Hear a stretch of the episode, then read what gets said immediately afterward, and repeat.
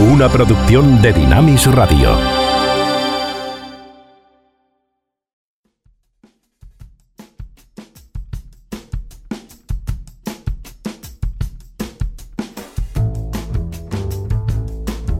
Ruta 66. Un recorrido con José de Segovia por la cultura popular a la luz de los 66 libros que iluminan el camino de la vida.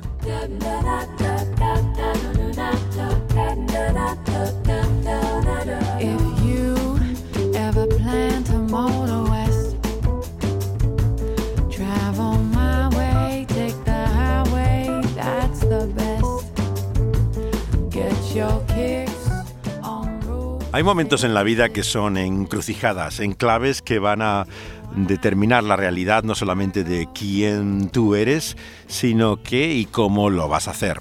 Llegamos a uno de estos momentos en nuestro viaje por la vida a la luz del buen libro y la buena noticia según Lucas.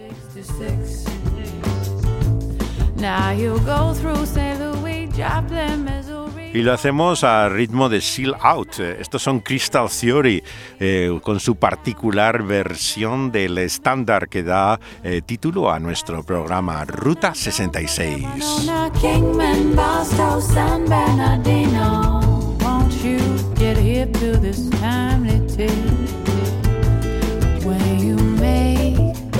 California trip,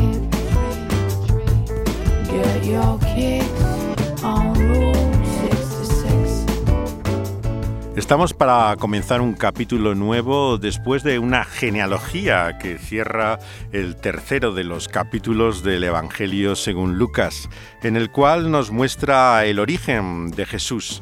Se ha hablado mucho del carácter eh, que lo distinguiría a esa genealogía de la que aparece en el Evangelio según Mateo, que son las dos que encontramos en la Biblia, en los cuatro Evangelios. No es fácil realmente eh, distinguir eh, una de otra, cómo son las particularidades pero nos muestran que Jesús tiene conexiones con todos los personajes clave del Antiguo Testamento, David, Abraham, Adán, pero al mismo tiempo también una conexión divina. Es hijo de Dios y es hijo de Adán, que es lo que enfatiza también la genealogía que acaba el capítulo 3. ¿Y por qué nos interesa al comenzar un nuevo capítulo el origen adánico de Jesús? Porque nos va a colocar en un escenario que es el desierto el que pasó no solamente el pueblo judío en su éxodo al dejar Egipto, sino también un entorno contrapuesto a lo que era el paraíso del Edén, donde aquel eh, primer eh, Adán eh, vemos que fracasó y su caída es la explicación de muchos de nuestros problemas. Y ahora un segundo Adán en un desierto, ya no en el paraíso, va a vencer al mal. Hablamos, por supuesto, de las tentaciones de Jesús.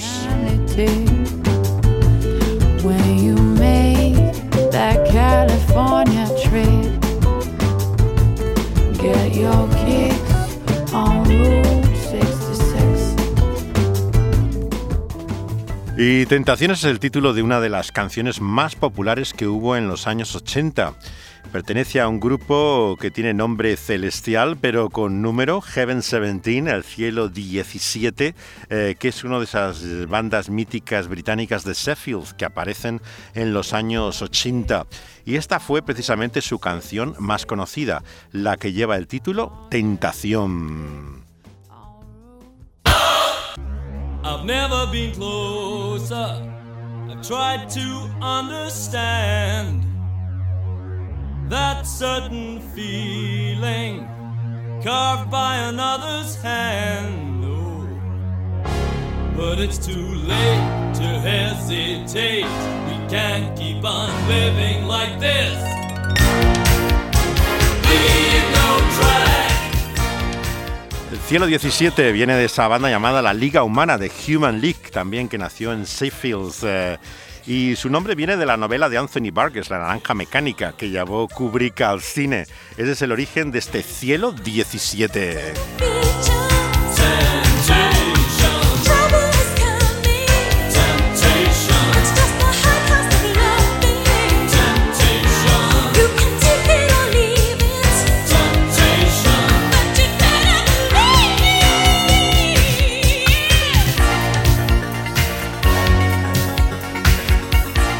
Me has hecho una oferta que no puedo ignorar. Eh, canta aquí eh, Heaven Seventeen en esta canción sobre la tentación que te lleva más allá y finalmente trae un coste por el cual te ves atrapado y sin salida.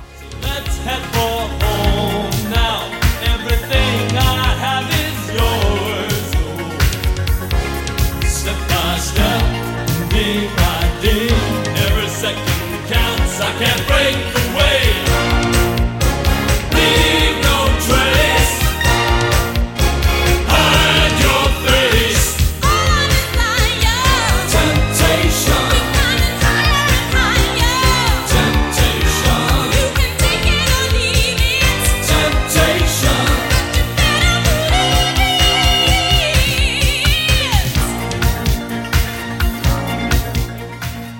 Estas bandas se dieron a conocer como los nuevos románticos a principios de los años 80, muy orientados hacia la moda, discípulos de Bowie, eh, muy sofisticados en su presentación, con sonidos altamente sintéticos eh, y que iban dirigidos a la pista de baile ya, ya que fueron unos ciertos clubs donde se da a conocer todo este movimiento eh, que se dio en denominar los nuevos románticos.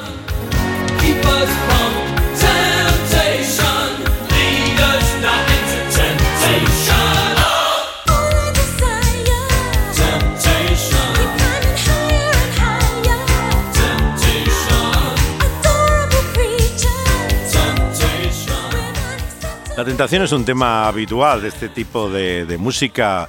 Recordamos incluso a Dinarama con Alaska también y otro tema que hemos recordado en esta ocasión también eh, de eh, ideas semejantes, ¿no?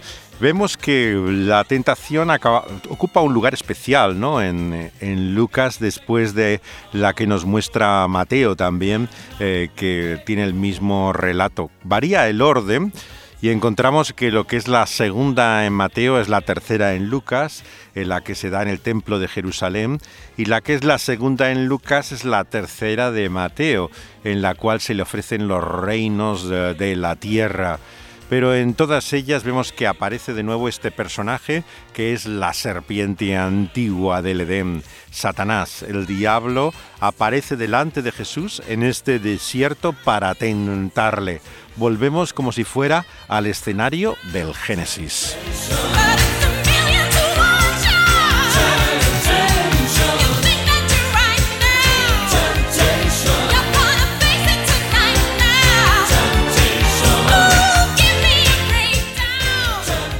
Así como aquel primer hombre, Adán, determinó el futuro de la humanidad como representante, aparece Jesús como un segundo Adán, y esa serpiente antigua que es Satanás vuelve a hacer nuevamente su introducción ya no en un paraíso, sino en el desierto, para tentar a Jesús y poder eh, enfrentarse a lo que es sin lugar a dudas nuestra única esperanza.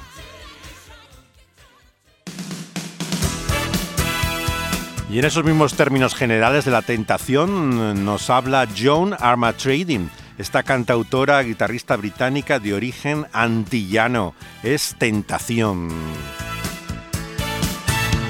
Estamos también en los años 80. Esta es su canción del año 85 que nos describe eh, todo ese proceso que llamamos tentación.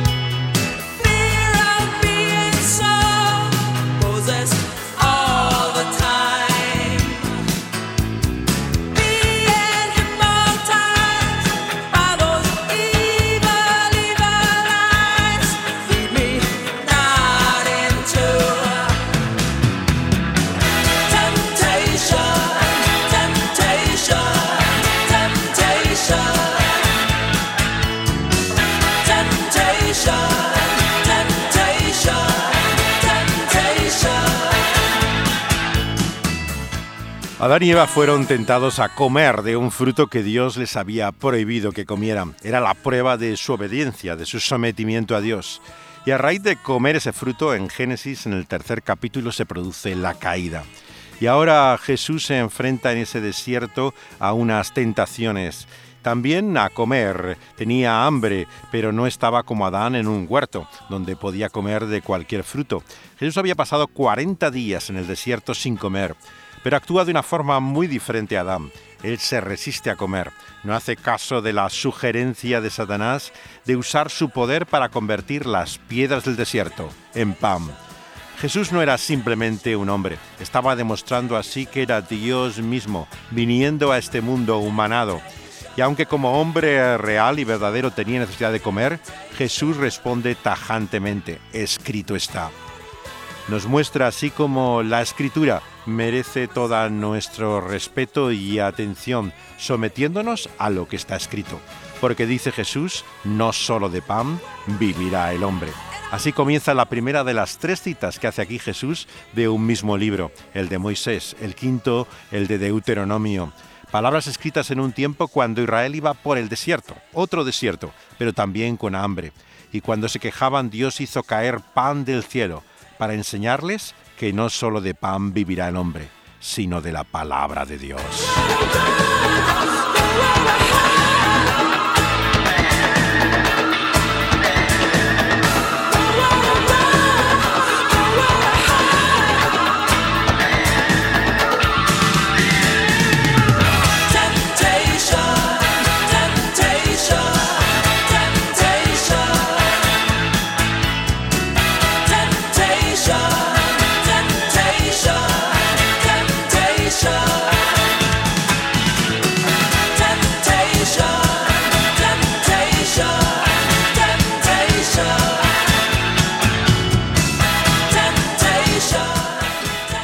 Así Jesús es sometido a tres tentaciones. Le muestra en segundo lugar todos los reinos de la tierra y le dice que si le honra, se los entregará a él, como si le pertenecieran. Y Jesús rechaza nuevamente al príncipe de este mundo y le dice, vete de mí, Satanás, porque escrito está, al Señor adorarás y a Él solo servirás.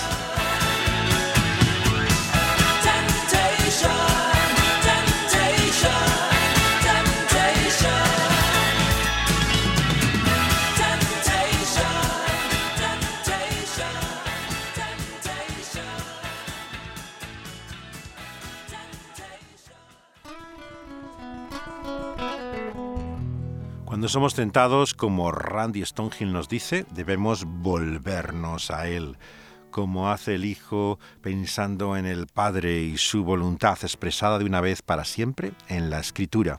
Así en el corazón de Lázaro, el año 94, nos dice Randy Stonehill que él se vuelve al Señor cuando experimenta su debilidad.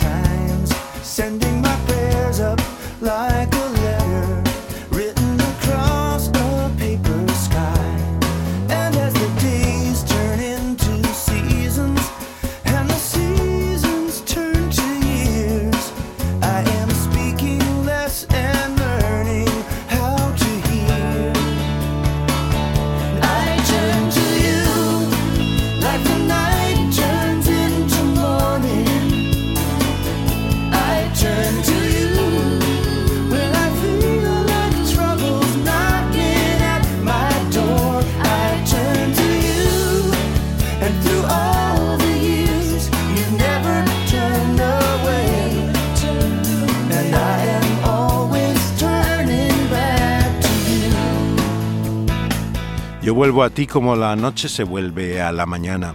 Vuelvo a ti cuando siento que los problemas están llamando a mi puerta. Vuelvo a ti y a través de los años tú nunca me has echado de ti. Estoy siempre regresando a ti. Canta Randy Stonehill.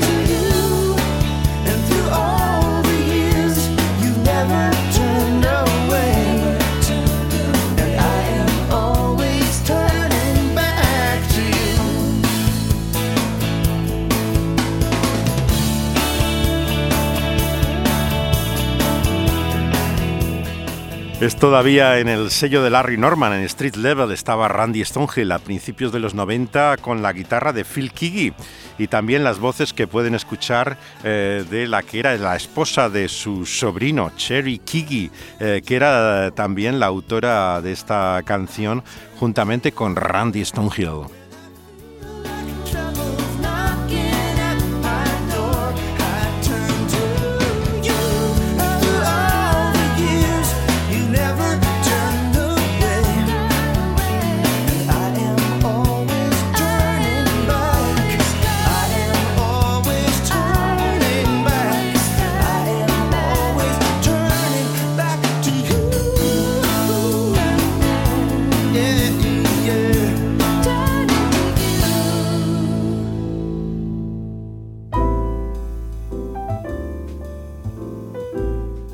Las tentaciones han dado lugar, sin lugar a dudas, a muchas obras de creación artística, pero la película de la que hoy vamos a tratar yo creo que es para mí la que mejor encarna la tragedia de a dónde lleva.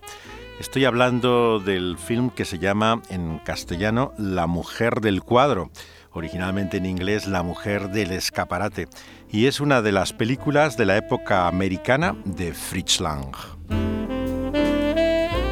Lang, como pueden averiguar por su nombre, no nació en Wisconsin, era vienés. Eh, eh, se forma con todo el cine expresionista alemán de finales eh, del siglo XIX. Él tenía, de hecho, al principio su padre la perspectiva de que iba a ser arquitecto, pero él deja la carrera para dedicarse a la pintura y se convierte en uno de los grandes creadores del cine mudo alemán. Él pertenecía a lo que entonces era el imperio astrohúngaro. Él vemos que ha pasado a la historia particularmente por eh, varias películas, pero una muy especialmente, Metrópolis, ¿no? Pero también es autor de grandes, grandes obras, ¿no? M, el vampiro de, eh, de Düsseldorf, El testamento del doctor eh, Mabuse, son todo películas de Fritz Lang. Eh, la llegada del nazismo no solamente seduce a su esposa, Tia van Harburg, eh, sino que le empieza a traer serios problemas a él. Él era de madre judía, por lo tanto, técnicamente y estrictamente judío, ya que va por la vía materna. Pero eh, Goebbels le llama a su oficina en el Partido Nacional Socialista cuando llegan al poder a raíz de la película del testamento del Dr. Mabuse. Era el año 32. Él pensaba que claramente iba a ser represaliado por causa de ello. Pero para su sorpresa lo que le dice Goebbels es que le encantaba Metrópolis y que pensaba que era el director idóneo para hacer la película nazi por antonomasia. Él, absolutamente asombrado, le dice que su madre era judía, claro. Y Goebbels le dijo esta famosa frase que él cuenta en sus memorias. Bueno, nosotros decidiremos lo que es o no es judío, le dijo Goebbels. Hasta ese punto llegaba realmente la, la escasa convicción de los nazis en cuanto a su antisemitismo, ¿no? Era verdaderamente, muchas veces parece instrumental, ocasional, circunstancial, pero en casos como este vemos que la pureza de sangre le interesaba muy poco frente a la creatividad que tenía Él realmente ya se divorcia de Tea en ese momento y está pensando en dejar el país. Se marcha a París donde hace una película, pero es finalmente en Hollywood donde se establece. 22 películas hizo en Estados Unidos, no regresó a Alemania más que en los años 50, que hace un dúo de películas de aventuras, La tumba india y El tigre de Snapur pero el resto de su carrera gira todo en torno a Hollywood hasta eh, su propia muerte en el año 76. Lan es sin lugar a dudas uno de los grandes maestros del cine, pero la película que vamos a comentar hoy es una de las que más me entusiasma. Normalmente en este programa buscamos siempre eh, historias que tengan que ver con el texto eh, bíblico que estamos tratando y el tema que nos ocupa pero rara vez suelen coincidir con mis películas favoritas. Esta es una excepción, esta es una película que me entusiasma y creo que es difícil para mí hablar de ella eh, sin verdadera pasión. Así comienza la película con Richard Wanley, el personaje interpretado por Edward G. Robinson, como un respetado profesor universitario eh, que se dedica a la criminología entramos de lleno en una de sus clases.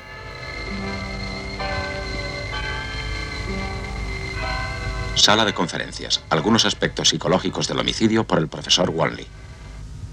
El precepto bíblico no matarás necesita una clarificación fundada en nuestro conocimiento más profundo de los impulsos que condicionan el homicidio.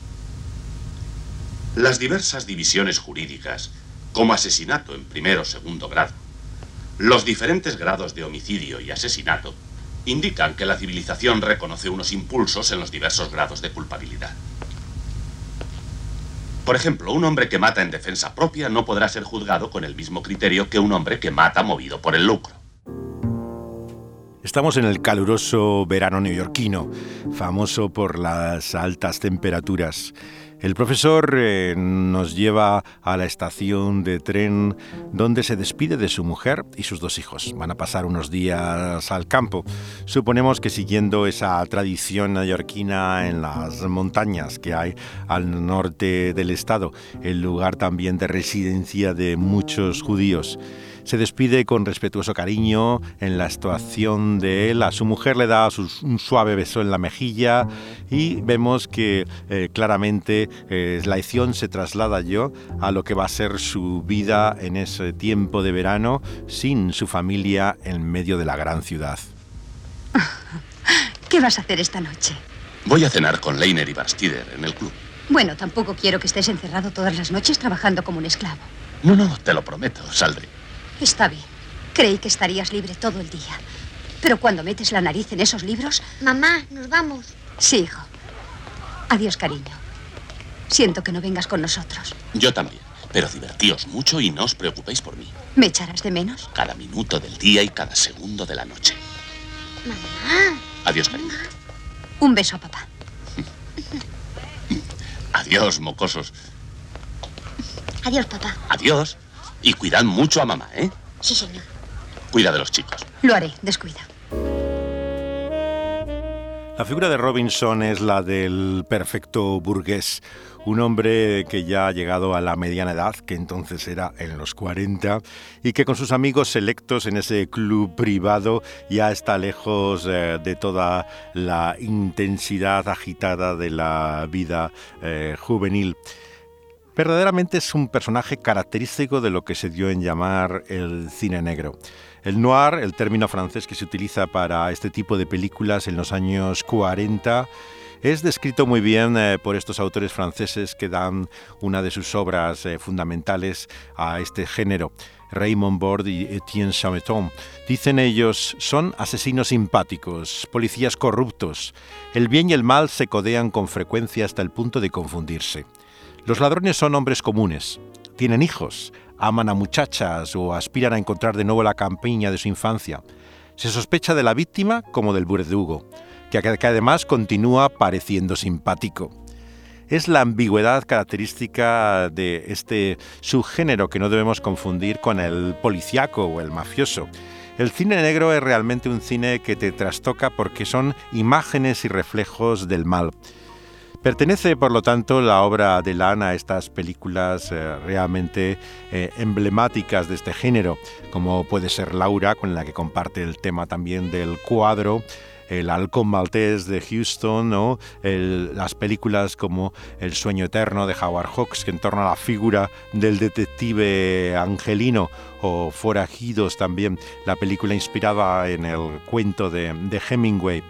Era un proyecto de Nana Lee Johnson, eh, que era a la vez el guionista y el productor, una combinación que rara vez se daba en el Hollywood clásico, pero que hizo que tuviera gran control sobre esta película. Vemos que era basada en una novela originalmente, que se llama Once of Worth, eh, que era un libro relativamente eh, conocido en aquella, en aquella época, que solamente lleva polémica en torno a su conclusión, que no vamos a descubrir Gran parte del atractivo de esta película es no saber hacia dónde lleva. Es verdaderamente sorprendente. Les aseguro eh, que aunque estén realmente habituados a los spoilers, este desde luego no lo van a imaginar. Es algo extraordinario, una cosa realmente excepcional que te da otra mirada muy distinta a todo lo que ha sido la historia que la ha precedido. Dentro de ese dúo, que forma con perversidad, otra película de Lamb con los mismos actores, que es eh, Robinson, Joan Bennett, eh, que es la, actriz eh, protagonista de las dos películas, ¿no? juntamente con Dan Duria, que era el personaje villano que aparece en, en las dos películas y que tiene muchos puntos comunes de contacto, empezando por el director. Yo me quedo sin lugar a dudas con esta, con la mujer del cuadro. Esta es la escena en la cual nos lo presenta con sus amigos de la alta clase social eh, exquisita eh, de Nueva York de la época. Bueno, ¿qué planes tienes? ¿Eh? ¿Star Club? ¿Billy Ross? Siento decepcionaros, caballeros, pero el plan, por lo que a mí respecta, es un cigarro, otra copa y enseguida a la cama. Tengo que dar clase mañana a las nueve y no quisiera tener la lengua estropajosa. ¿Pretendes hacernos creer que te quedarás ahí la primera noche de verano que estás Ah, solo y que no vas a ir a un cabaret? No, pero si alguna de las bailarinas quiere venir eh, y hacer su número ahí, tendré mucho gusto en verla. Increíble. Nunca lo hubiera imaginado. es una vergüenza. Bueno, ya soy un hombre respetable, como vosotros. Somos tres vejestorios y esas frivolidades nos están vedadas. Sí, un momento. No te consiento que me llames vejestorio. No, me temo que tienes razón, Michael. Richard ha dado en la llaga. A nuestra edad. Eh, no- Yo no he dicho eso, no he dicho que sea bueno, porque no sé si lo es o no. He dicho que me revienta. Me revienta esta solidez, esta firmeza que empiezo a sentir. Para mí ha llegado el fin de lo bello de la vida, el fin del espíritu de aventura. No hables así. A nuestra edad no debemos embarcarnos en aventuras que no seríamos capaces de soportar. Somos igual que atletas en baja forma. Hay que dejar a un lado esas diversiones. La vida acaba a los 40. ¿eh? En la Fiscalía del Distrito vemos lo que les pasa a ciertos hombres maduros que quieren actuar como chicos. Y no bromeo al decir que en el momento menos pensado pueden surgir verdaderas tragedias de cualquier descuido, de cualquier minucia. Un impulso casual, una aventurilla, una copa de más. ¿Eh? ¿Qué número hace esa? La tercera, ¿no? Oh, diantres, ha perdido la cuenta. Nunca toma más de dos desde hace 20 años. Lamento parecer mojigato, pero los problemas empiezan por tonterías y a menudo por una tendencia latente. Sí, claro, como cuando hace nueve años soñé que era novio de Lana Turner. Es la voz del fiscal eh, que va a jugar un papel muy importante en esta historia, amigo del profesor Robin de que hace Robinson en la película. Esas sus palabras son premonitorias en un sentido. Te muestran eh, cómo uno no puede controlar hacia dónde va eh, semejante momento de debilidad. Muchos recuerdan al hablar de la tentación las frases y aforismos de Oscar Wilde, el conocido poeta, dramaturgo, eh, realmente ingenioso irlandés, tiene muchos acerca de ello. Era de un trasfondo protestante en Dublín y él también tiene ese fondo moral a pesar de la fama que tiene, ¿no? de personaje cínico y amoral. Él tiene frases como ten cuidado con lo que deseas porque se puede cumplir, ¿no? O la otra todavía aún eh, más cínica, ¿no? La mejor forma de librarse de la tentación es caer en ella, ¿no? Estas frases de White expresan realmente como la escritura misma nos dice en palabras del apóstol Pablo que el que piense que estar firme, que mire que no caiga. Realmente no hay mayor eh, peligro que el considerarse totalmente como eh, el personaje de Robinson por encima de estas veleidades. Alguien que realmente parece no vulnerable a la tentación. En realidad yo querría... No te preocupes. No estoy de acuerdo con lo que habéis dicho, pero mi desacuerdo es puramente teórico. Eso es lo que me molesta. La carne es fuerte, pero el espíritu se debilita por momentos. Bien. Aunque el espíritu de aventura resucitase ante mí, incluso en la forma de esa atractiva joven del Ah. cuadro, me temo que todo lo que haría sería balbucear una excusa y correr como un demonio. Pero habiéndole pedido antes su teléfono. Puede que sí. Buenas noches. Creo que estás a salvo. Buenas noches, Dick.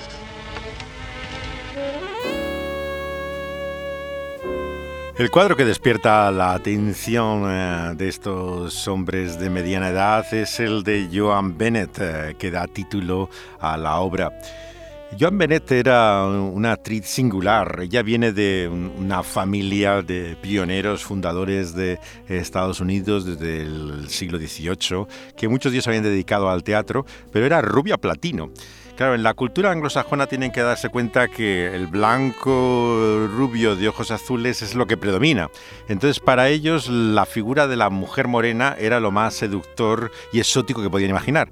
Así que lo que hizo Bennett fue teñirse de morena, exactamente lo contrario que hacen muchas mujeres latinas, claro, eh, porque veían que el atractivo estaba precisamente no en ser rubia, que había patadas, sino en ser morena. En aquella época por lo menos se consideraba que era el sumum de la belleza. Así que tenemos imágenes de las primeras películas de Bennett de rubia platino y de hecho murió también eh, volviendo a su pelo natural, que era el rubio. Pero en las películas famosas de ellas, las que le ha pasado a la historia, aparece como si fuera un morena. Ella realmente tiene mucho que ver con el, con el cine negro, hizo con perversidad, como decíamos antes, eh, al año después de La Mujer del Cuadro, que es del 44, Perversidad del 45, pero tenía también eh, películas fascinantes, Secreto tras la puerta en el 48, La Mujer en la playa de Renoir o con más Awfuls, Almas desnudas del 49, todas dentro de este mismo subgénero que llamamos el, el negro, en el cual se convirtió en una de las figuras más eh, características esta película va más allá de todos los tópicos. Olvídense de la femme fatal eh, que tantas veces se asocia con el cine negro. Este no es el personaje de Bennett. Eh, realmente eh, les va a sorprender si no la han visto. les animo a hacerlo. Es verdaderamente una historia fascinante. Este es el momento en que, mirando el cuadro detrás del cristal que da título original a la película del escaparate, ve reflejado la cara ni más ni menos que de Bennett, eh, eh, la mujer que está retratada. Estas figuras de espejos, de reflejos, son muy importantes en la película. De hecho, es curioso que el, personaje de ella se llama Alice, Alicia, y toda la casa está rodeada de espejos que continuamente están reflejando a los personajes eh, eh, cuando eh, están esa noche en su casa. Yo, no es posible que esté bebido. Usted posó para el cuadro, ¿verdad? Pues mi admiración por el pintor es aún mayor. No es solo el retrato, sino el modelo también. Se ha dado cuenta enseguida. No, no es eso. Quiero decir que si yo la hubiera pintado a usted me sentiría muy feliz. ¿Es usted su dueña? No. Ojalá. De ese modo no tendría que venir a ver la expresión de quienes lo miran. ¿Con qué hace eso? No todos los días, cuando me siento sola. ¿Esta noche? Sí, esta noche. Odio la soledad. ¿Y ha observado mi expresión? Sí. ¿Y cómo he reaccionado? ¿Con normalidad? Bueno, hay dos tipos de reacciones. Una especie de mirada solemne con un suspiro. ¿Mm? ¿Y la otra? Y la otra un silbido prolongado. ¿Cuál ha sido la mía? No estoy segura. Pero sospecho que dentro de un momento habría emitido un silbido largo y solemne. Vaya, eso resulta un poco embarazoso. ¿Por qué? Lo considero como un sincero homenaje, porque no me parece usted un hombre aficionado a silbar. No, no hay que exagerar tanto, pero si mi admiración resultaba tan clara, me temo que pueda haber entendido mal. ¿Puedo ayudarle? ¿Usted cree? Soy soltera, no tengo ningún compromiso y me gustaría beber algo. ¿Le parece bien? De acuerdo. Gracias, muchas gracias.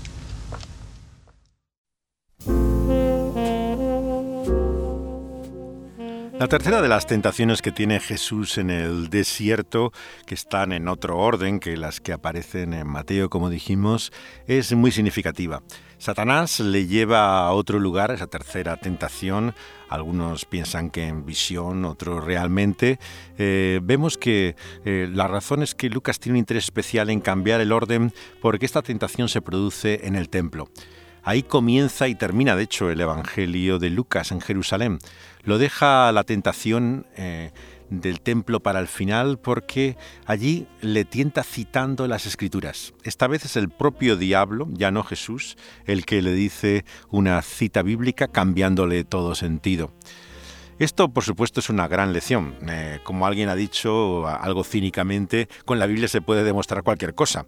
Eh, hay palabras en la Escritura que sacadas de su contexto dicen exactamente lo contrario que al resto de la Escritura. Es por eso la más sutil de las tentaciones. Apela a la condición de Jesús mismo, como el Hijo de Dios.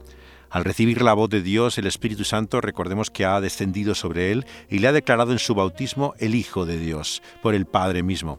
¿Y qué mejor forma de demostrarlo públicamente que lanzarse, desde el lugar más alto del culto judío, aquel pináculo al aire, y que los ángeles lo recojan de forma maravillosa?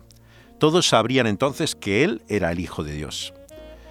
Pero vemos que el Señor Jesús le contesta diciendo, no tentarás al Señor tu Dios. ¿Qué significa, por lo tanto, tentar a Dios? Desde luego vemos que a partir de ese momento el diablo se aparta, por lo menos temporalmente, de él. No debemos pensar que no volvió a tentarle, pero desde luego no de la forma en que lo encontramos. Esa tentación satánica una y otra vez vemos que no solamente trastoca el orden y la verdad de la escritura, sino desfigura la realidad de quién es Jesús para nosotros, el que ha vencido la tentación, cuya obediencia finalmente puede ser también nuestra obediencia por su sustitución, por la manera en la cual en nuestro lugar Él eh, no cae ni falla, sino que vence a la tentación, lo que tantas veces nosotros sucumbimos a ella. ¿De qué se ríe? Esta noche he estado cenando con un par de amigos y hablamos de su retrato, con gran admiración, la verdad. Pienso en las caras que van a poner mañana cuando les cuente esto. Aquí sentado, tomando una copa con la propia modelo en persona. ¿Quiere ver otros dibujos hechos por el autor? Desde luego. Me gustaría mucho. Cuando termine de beber, me acompaña usted a casa y se los enseñaré. Tengo algunos bocetos muy buenos, creo yo. Conmigo de modelo. Es un poco tarde, ¿no? ¿Tarde? ¿Las once? No sé si debo. ¿Qué quiere decir? No le entiendo. Se me advirtió. No me diga que tiene miedo de mí. Oh, no, no, no, no es eso, pero... Me pusieron en guardia contra la tentación de la aventura. A mi edad. No sé por qué me detuve a hablar con usted. Y por supuesto, no debería haber entrado aquí en su compañía. ¿De veras?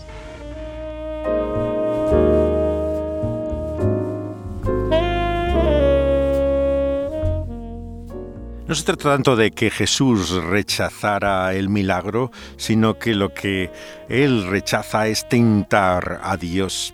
Este lenguaje, por supuesto, nos lleva también al Éxodo nuevamente, en la cual vemos que el pueblo hebreo que había sido sacado de la esclavitud de Egipto es acusado así por Dios en, de tentarle en el desierto. En un sentido, claro, Santiago nos dice que Dios no tienta ni puede tentar a nadie, ya que no hay mal alguno en él.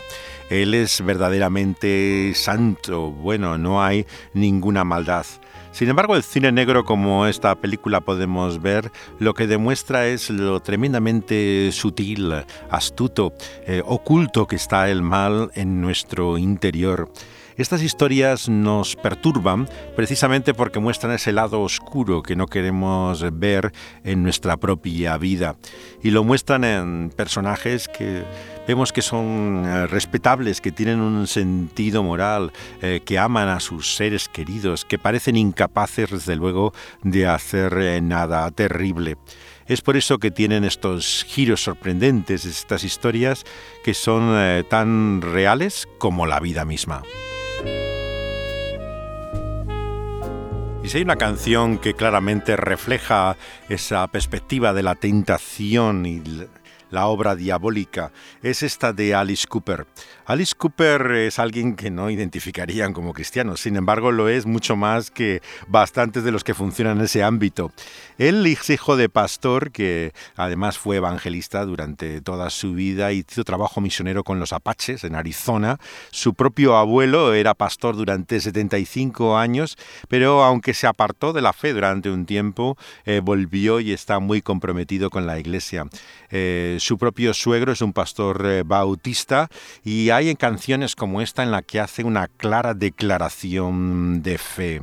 Se llama Cleansed by Fire, purificado por fuego.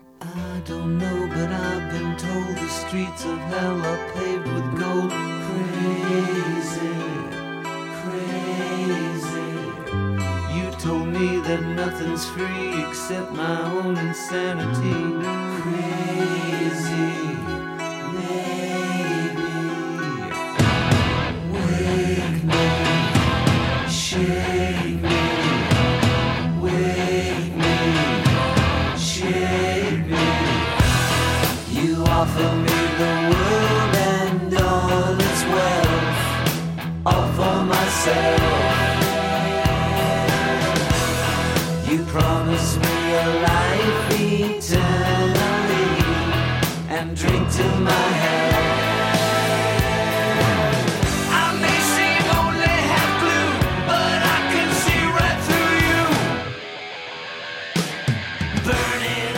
Es La Última Tentación, su disco del año 94 eh, de Alice Cooper. Dice, yo no lo sé, pero me lo han dicho, que las calles del infierno están pavimentadas con oro.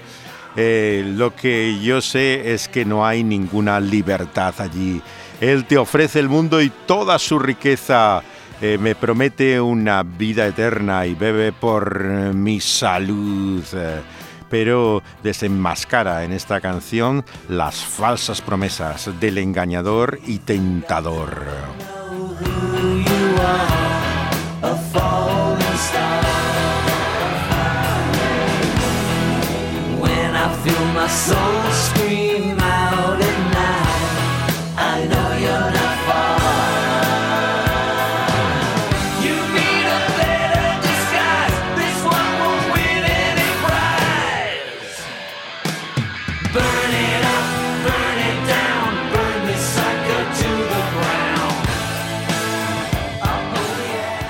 ¿Qué hay acerca de la verdad, de, de la vida, de la gloria de Cristo, de la paz, del amor, de la fe en Dios sobre todas las cosas? Dice, ¿qué sería de mí, pequeño que soy? Yo no tengo poder, estaría perdido, pero he sido encontrado y estoy destinado al cielo. Voy allí donde pertenezco.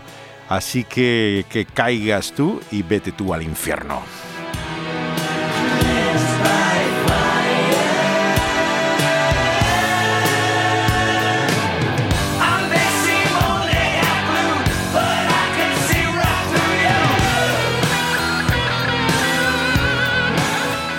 Hay una leyenda bastante repetida sobre la amistad de Alice Cooper con Sproul, el apologista evangélico, que se basa en que juegan al golf juntos. Eh, una de las pasiones que tiene el conocido, ya fallecido escritor Sproul en su vida fue el jugar al golf y llegaron a hacer anuncios y publicidad juntos, Alice Cooper y Sproul. Pero realmente no tenían una más amistad, pero siempre Sproul habló de su fe claramente. Él dijo que no tenía ninguna duda sobre eh, su cristianismo eh, bíblico y desde luego que Cooper también apreciaba los libros de Sproul.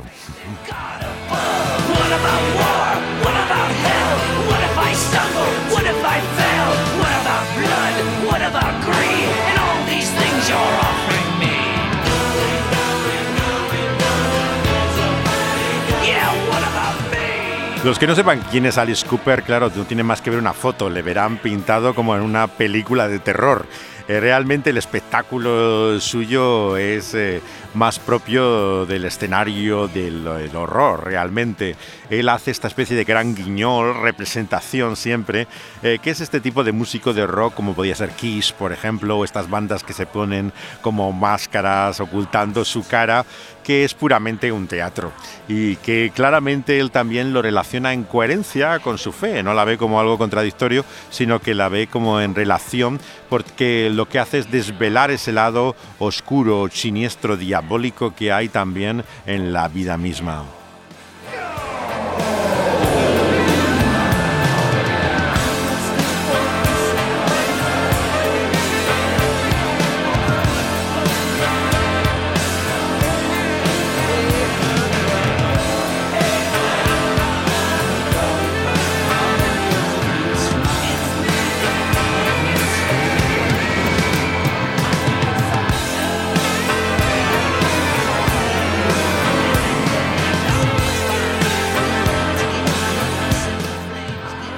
Y también sobre el diablo tiene una canción Keith Green al principio de su carrera. No todos son temas de adoración y alabanza, y es particularmente bueno. Se llama Cut the Devil Down, o sea, corta al diablo por la raíz, por la base misma. Y es uno de los temas que hizo en los primeros 80, antes por supuesto de su muerte en el accidente de avioneta, muy al principio de su carrera, recién convertido en el contexto de lo que era la comunidad de la viña en sus inicios, en la época en que Dylan también se acerca a este grupo de la gente de Jesús que venía eh, de los años 70.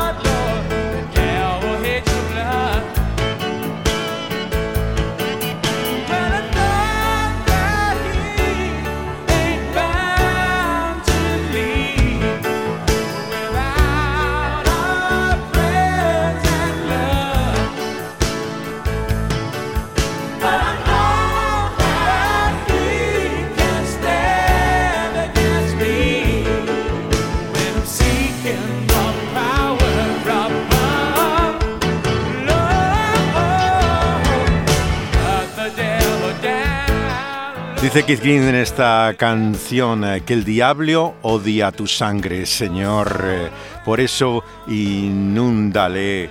El diablo odia la obra de Cristo Jesús. Y no podemos dejar de hablar de la tentación ni de Satanás sin hablar de la victoria de Cristo.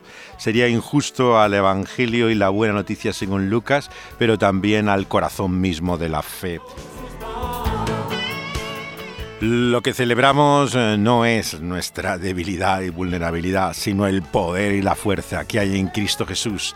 No nuestros muchos fracasos y vergüenzas, sino la victoria y el triunfo de Cristo sobre Satanás. Todo otro mensaje sería despreciar esa obediencia activa de Jesús, sería pisotear incluso la sangre de Cristo que ha vencido al diablo para siempre.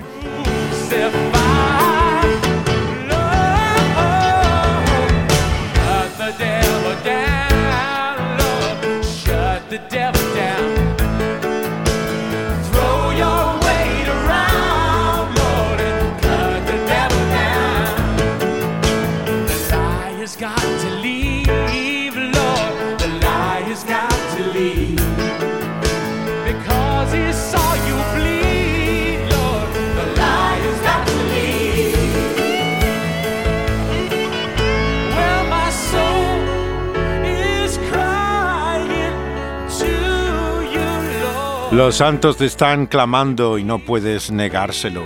Sus vestidos han sido lavados en la justicia y la sangre de Cristo. Sus pecados han sido ya crucificados. Corta al diablo, hazle caer, eh, ciégale con tu corona, oh Señor, acaba con Satanás.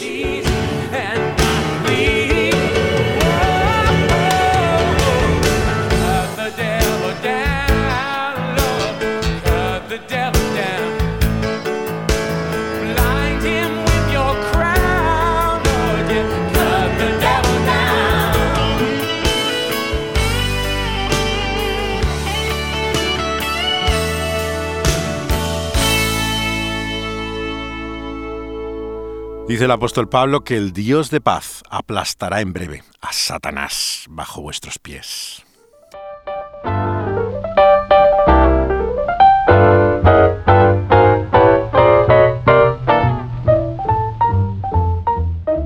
Llegamos así al momento de la misión programática de Jesús en este capítulo 4 de Lucas. Sobre ello pensaremos y meditaremos en nuestra próxima parada en este viaje por la vida, a la luz de la buena noticia según Lucas. Travel my way, take the highway, that's the best. Pueden escuchar los programas anteriores, no solamente en base a este texto, sino también el resto de los primeros libros del Nuevo Testamento, incluso todo el Antiguo. Está como podcast después de haber sido emitido en vivo en la emisora de Dynamis Radio. Lo pueden encontrar en las plataformas donde he subido. SoundCloud tiene un excelente sonido y Dynamis Radio pone allí todos sus programas y también este para escucharse. Eh, Evox, que es tal vez la más conocida de las plataformas de podcast en español, lo tiene también como el pulso de la vida, eh, Dynamis Radio. Pueden encontrar ahí Ruta 66, así como en Spotify, que es la más internacional de las plataformas de podcast. Incluso eh, para aquellos que lo prefieran, está también en iTunes y Apple los programas de Ruta 66. That California.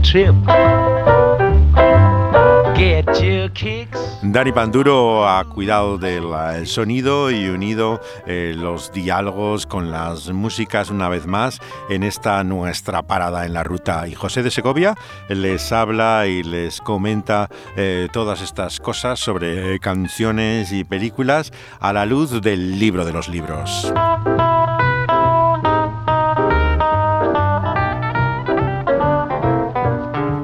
Abrazos y besos para todos, juntos o por separado, y hasta nuestra próxima parada.